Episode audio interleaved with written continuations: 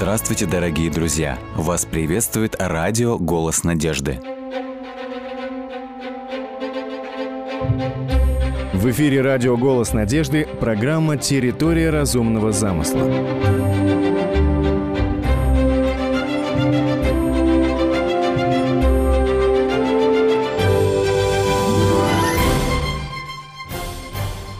В ряде программ мы делали небольшой обзор состава и функций клетки. Наряду с этим следует сказать еще об одном важном процессе, без которого все устройство клетки и функция клетки были бы невозможны. Клетки нашего организма находятся под постоянной атакой, под постоянной угрозой. У клетки есть древний враг, и этот особый враг – это вирусы. Мы порой не задумываемся, однако каждый день наш организм подвергается атакам, каждый день наш организм постоянно бомбардируется бактериями и вирусами. Удивительный мир клетки – это линия фронта самой длинной войны в истории. Это сражение, которое уходит корнями в глубину веков. Каждый день наши клетки стоят на границе, они стоят на страже, они борются с этими вирусами, безжалостными машинами, которые убивают, чтобы размножаться. Физический или анатомический уровень защиты – это первая линия обороны, которая сдерживает атаку вирусов и бактерий. Что представляет собой первая линия обороны? Это наружные анатомические барьеры организма, например, кожный покров, слизистые оболочки и так далее – Наружные анатомические барьеры – это то же, что и броня для воина. Однако у нас есть уязвимые места, например, нос, ротовая полость. И как только вирусы попадают внутрь, вражеская армия проникает в наше тело. Вирусы – это миллионы захватчиков, которые запрограммированы на то, чтобы уничтожать – нужен всего лишь один вирус, чтобы захватить контроль над клеткой, а захватив контроль над клеткой, вирус начинает размножаться и распространять инфекцию по всему организму. В результате вирусы вызывают инфекцию, они часто необратимо повреждают клетку, что вызывает заболевание как организм реагирует на вторжение вирусов, на эту многомиллионную армию захватчиков. Наш организм готов к этому. У нашего организма есть иммунная система, система защиты. Во-первых, клетка имеет оболочку. Оболочка отделяет клетку от окружающей среды и превращает клетку в относительно замкнутую систему. Через эту оболочку в клетки могут проникать биологически активные химические вещества, которые необходимы для питания. Какие есть различные линии обороны у клетки? Клетке работает сложная, многоуровневая защита, сложная система определения для предотвращения попадания вредных молекул внутрь клетки.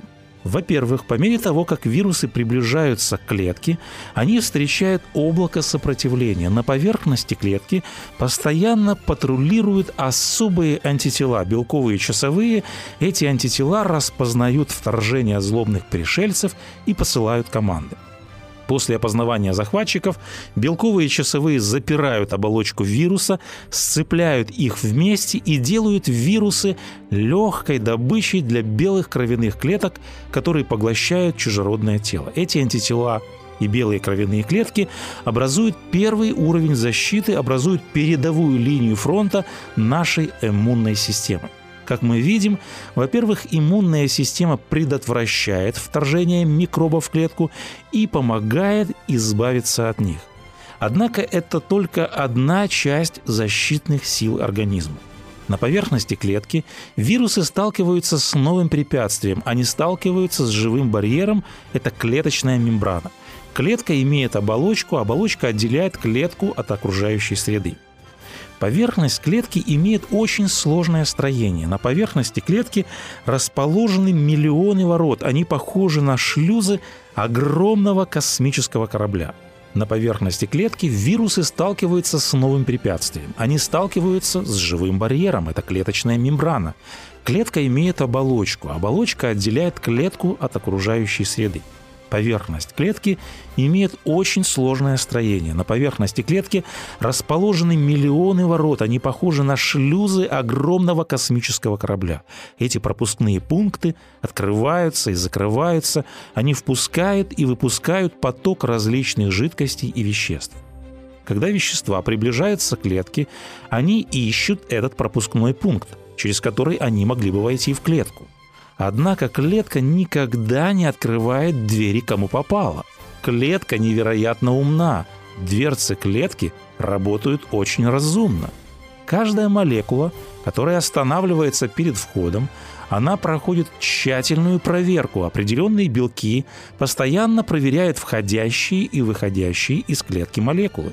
Если молекула полезна для клетки, двери для нее открываются. Если же в клетку пытается проникнуть вредный элемент, например, вирус, то ситуация меняется. Клетка мгновенно анализирует подозрительную молекулу, выясняет, что она опасна и категорически отвергает ее. Как мы видим, клетка выстраивает очень умную и очень мощную оборону. Однако, какую цель преследует каждый вирус? Каждый из вирусов имеет одну цель – прорвать оборону клетки, достичь ядра и оказаться внутри клеточного ядра. Иммунная система работает слаженно, и все же случается, что вирусы проникают в клетку каким образом им удается проникнуть в клетку при такой мощной многоступенчатой защите, при такой обороне, которую выстраивает клетка. Инфицирование представляет собой многоэтапный процесс. Первый этап – это адсорбция или прикрепление вируса к клетке.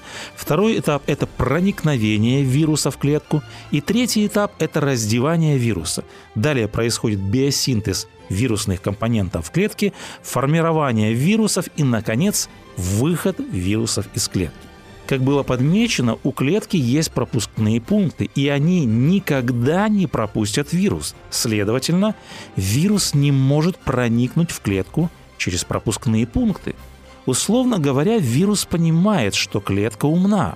Вирус понимает, что у клетки мощная оборона, бдительные контрольно-пропускные пункты – Поэтому, чтобы проникнуть в клетку, необходимо обойти эти контрольные пункты, надо клетку каким-то образом обмануть. Но каким образом? Чтобы проникнуть в клетку, вирус использует особую стратегию. Вирусы знают, как вторгнуться в наши клетки и как взломать ядро. Различные вирусы для проникновения в клетку используют различные стратегии. Мы рассмотрим одну из основных стратегий. Что делает вирус? На поверхности клетки есть особые рецепторы. Для вируса это своеобразные замки. А на поверхности уже вируса также есть множество рецепторов. Вирус, в свою очередь, использует эти рецепторы как своеобразные ключи. Когда вирус приближается к клетке мишени, рецепторы вируса связываются с рецепторами на мембране на оболочке клетки. Этот процесс называется прикреплением. Что происходит в этом случае? Пытаясь обмануть клетку, вирус как бы подбирает ключ, подбирает код к замку. Однако ключи вируса должны подойти к замкам. Каким образом подбирается ключ? Дело в том, что химическая природа рецепторов вируса и рецепторов оболочки клетки одинаковая. То есть эти белковые комплексы рецептора вируса, они выдают себе за те же белковые комплексы, что и рецепторы мембраны клетки. При таком подходе клетка не может опознать в вирусе врага. Когда код, когда ключи подходят к замку, когда клетка не воспринимает это как что-то инородное, что сделает клетка? Клетка пригласит вирус внутрь. То есть клетка сама втягивает белковую оболочку вируса в цитоплазму клетки. Мембрана вируса сливается с мембраной клетки, и вирус проникает внутрь. В чем в данном случае заключается стратегия вируса? Вирус проникает в клетку не через пропускные пункты, его клетка никогда не пропустит. Вирус проникает обманным путем, путем взламывания входа. Вирус взламывает вход в клетку. Кто знаком с компьютерной техникой, подобный процесс происходит также и с компьютерными вирусами. После того, как капсула вируса проникает в клетку, Вирусный капсоид или оболочка раскрывается, лизосомы сразу растворяют белковую оболочку вируса и обнажают или же раздевают ДНК и РНК для репликации. Итак, вирус проник в клетку, высвобождены ДНК и РНК вируса. На данном этапе каждый из вирусов имеет одну цель – прорвать уже оборону ядра и оказаться внутри ядра – главное, на что нацелен вирус, это ядро клетки. Ядро – это центр управления. Именно там любой вирус может взять под контроль клетку и воспроизвести множество, десятки тысяч себе подобных вирусов. Нужен всего лишь один вирус, чтобы захватить контроль над клеткой и затем распространить инфекцию по всему организму. Когда молекула проникает в клетку на протяжении всего процесса, клетка беспрестанно проверяет поступившие молекулы на предмет безопасности. Уже будучи внутри клетки, не помеченный антителами, вирус уклоняется от клеток утилизаторов. Теперь ничто не помешает ему достичь ядра. Теперь цель вируса – это попасть уже внутрь ядра. Ядро в своем роде – это целый мир, который защищен также мембраной и допуск в этот мир также контролируется. На поверхности ядра, можно сказать, белковые руки ищут молекулы, чтобы затянуть их внутрь через поры или же пропускные пункты. Через эти шлюзы между ядром и клеткой происходят миллиарды химических сообщений и инструкций. Однако эти сообщения и инструкции происходят только в том случае, если они распознаются протеиновыми руками – Каким образом вирус тогда проникает в ядро? Оболочка вируса несет в себе, так сказать, поддельный пропуск, и вирус оказывается уже в ядре клетки. Выше было отмечено, что после проникновения вируса в клетку происходит высвобождение ДНК и РНК вируса. Это формулы для того, как произвести еще больше вирусов в ядре клетки. Выходит, что клетка ничего не подозревает, Однако обманным путем ДНК вируса, эта формула развития вируса, уже доставлена в самый центр управления, в клеточное ядро. Вот что важно отметить. Вирусы не способны к независимому существованию. Вне клетки и, в частности, вне ядра вирус не жизнеспособен. Почему?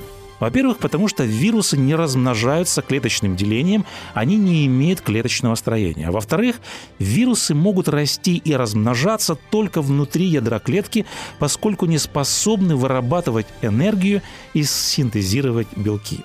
Вот почему для построения вирусного потомства, для образования множественных копий самих себя, для реализации своих жизненных потенций вирус обязательно должен проникнуть в клетку, вирус должен использовать ресурсы клетки хозяина. Внутри ядра клетки имеется около 23 тысяч ген. Эти гены кодируют тысячи биохимических реакций. Вирусных имеется только 40 ген – Однако даже при этом вирус может делать удивительные вещи. То есть сам по себе вирус микроскопический. Однако он может посеять хаос во всей клетке. Если говорить образным языком, то всего за один день оккупации вирус может взять полный контроль над клеткой. Процесс копирования данных или же репликация генома у большинства ДНК содержащих вирусов происходит в клеточном ядре. Давайте проследим данный процесс – когда вирус добирается до ядра, он проникает и внедряется в клеточное ядро. Что происходит далее?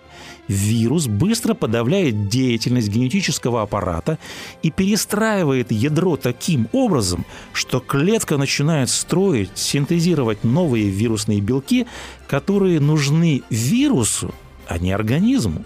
То есть механизмы клетки зараженного человека начинают работать на создание огромного количества деталей для вирусных частиц на построение вирусного потомства. Мы сказали о том, что изначально вирусу сложно проникнуть в клетку.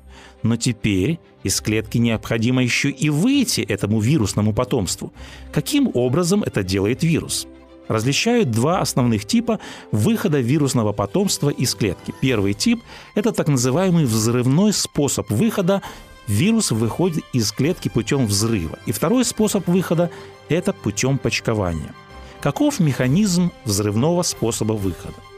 По мере размножения число вирусов в клетке увеличивается. Эту армию вирусов сдерживает оболочка клетки. Вирусы находятся в ловушке – Однако, когда эта армада вирусов разрастается, в конечном итоге она разрывает клетку на части и покидает ее. В клетку попал один вирус, а вышло из клетки сотни тысяч. Битва за клетку закончена. выход из клетки путем взрыва связан с деструкцией клетки с нарушением ее целостности.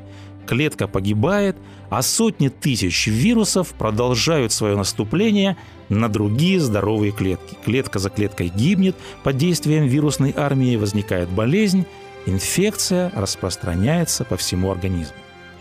Активно размножающийся вирус не всегда убивает клетку хозяина. Такие вирусы, например, как ВИЧ, они обычно отделяются от клетки путем отпочковывания. При этом способе клетка может продолжать жить и продуцировать вирусное потомство, пока не произойдет полное истощение ее ресурсов.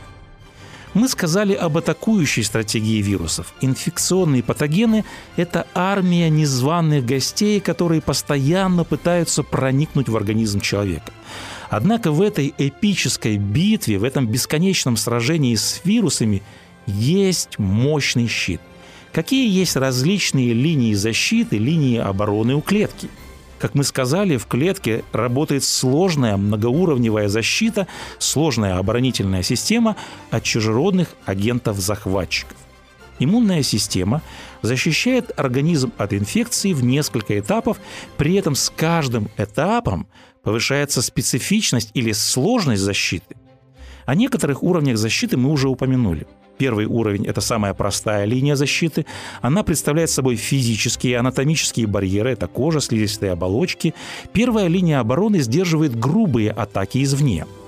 Если возбудитель все же проникает через анатомические барьеры, промежуточную реакцию на него осуществляет иммунная система. Как было выше отмечено, по мере того, как вирусы приближаются к клетке, они встречают облако сопротивления. Это клеточный оборонительный фронт.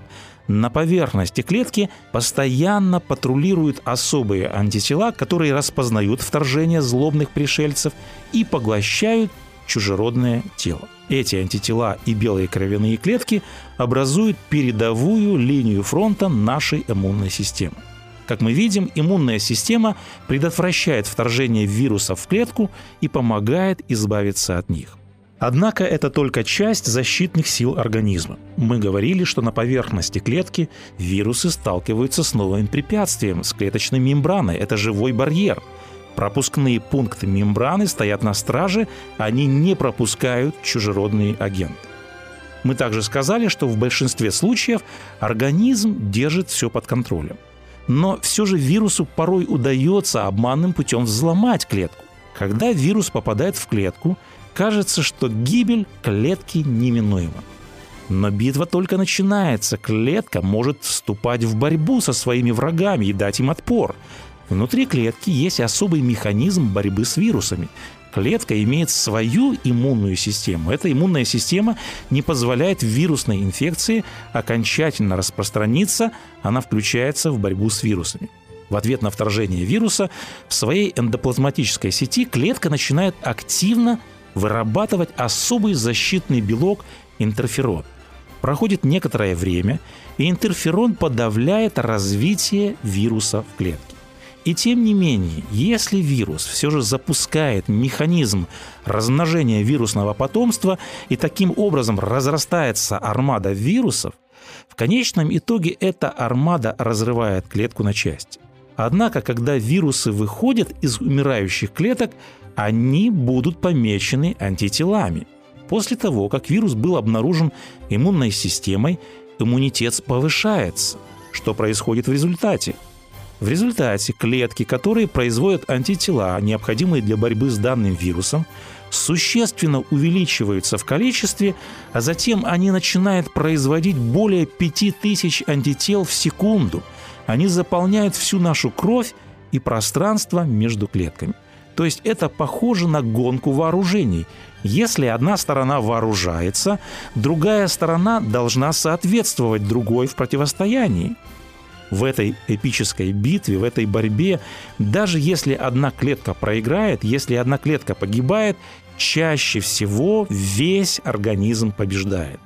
Каждый день борьба с вирусами бушует в организмах 7 миллиардов человек где-то внутри нашего тела эта битва бушует прямо сейчас. И вот что еще важно. После инфицирования клетка производит антитела для этой инфекции, и эти образовавшиеся антитела будут сохранены внутри костного мозга на всю оставшуюся часть нашей жизни. Если человек будет инфицирован тем же вирусом, иммунная система будет знать, как реагировать. То есть вот эта иммунологическая память – это способность иммунной системы отвечать более быстро и эффективно на антиген, с которым у организма был предварительный контакт. После образования антител – они остаются в организме человека. Если иммунная система в будущем встретит такой же антиген, инфекция может не развиваться. Например, после перенесенной ветряной оспы человек ею больше никогда не заболеет. Итак, клетка и ее удивительная способность выстраивать защиту и оборону – это еще одно потрясающее инженерное чудо Божьего творения, чудо природы, чудо динамической архитектуры. В XVIII веке шведский ученый Карл Линней, после того, как он завершил свою знаменитую классификацию животных и растений, он писал «Бог прошел мимо меня, и я увидел его в творениях. В связи с этим в Библии сказано «Кто, как Ты, Господи, между богами, кто, как Ты, величествен святостью, досточтим хвалами, Творец чудес». Нет подобного Тебе, Господи. Ты велик, и имя Твое велико могуществом. Эти торжественные слова являются гимном непревзойденной мудрости, удивительному творческому интеллекту, силе и могуществу небесного Творца чудес. Учитывая столь непостижимую мудрость и величие Творца, мы находим в Библии следующий призыв. «Убойтесь Бога, и воздайте ему славу, и поклонитесь сотворившему небо и землю, и море, и источники вод». Живописное полотно делает художника достойным похвалы и почестей. Однако одна из основных причин для поклонения Богу – это то, что Он великий Творец всего и наш Небесный Отец. Он сотворил землю силою своей – утвердил Вселенную мудростью Своей и разумом Своим распростер небеса.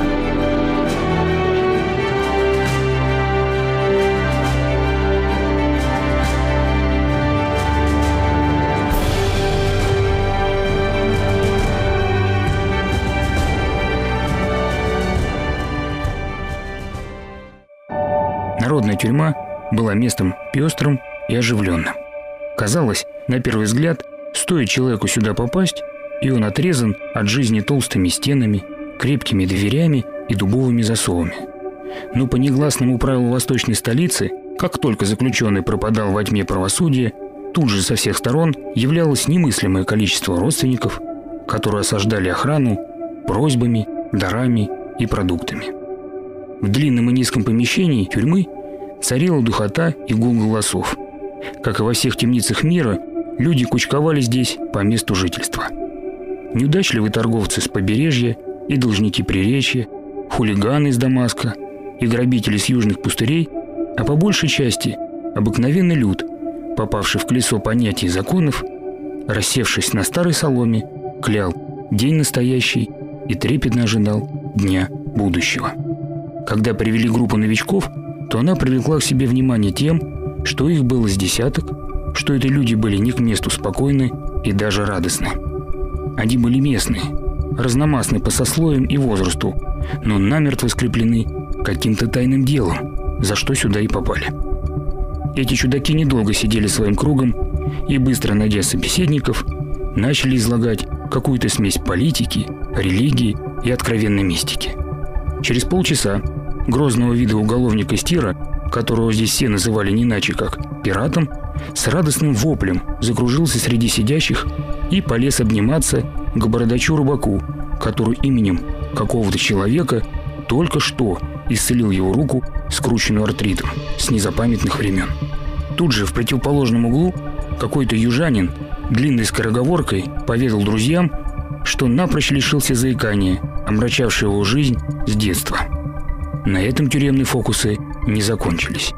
К концу этого дня в тюрьме не осталось ни одного больного человека. Беседы о небывалых, для уголовного люда вещах велись до самой ночи.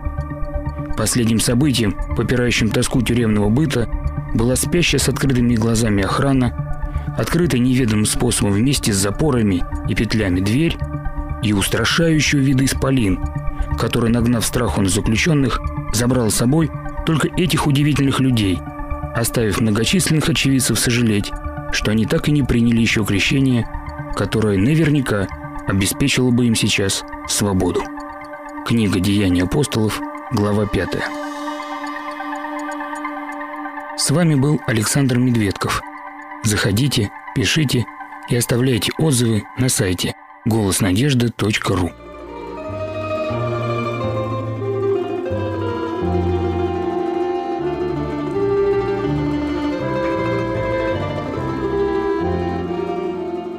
Дорогие друзья, вы можете оставить свои сообщения через WhatsApp и Viber по номеру плюс 7 915 688 7601 или позвонить нам на бесплатную линию, которая работает на территории Российской Федерации. Номер 8 800 100 ровно 1844. 8 800 100 ровно 1844.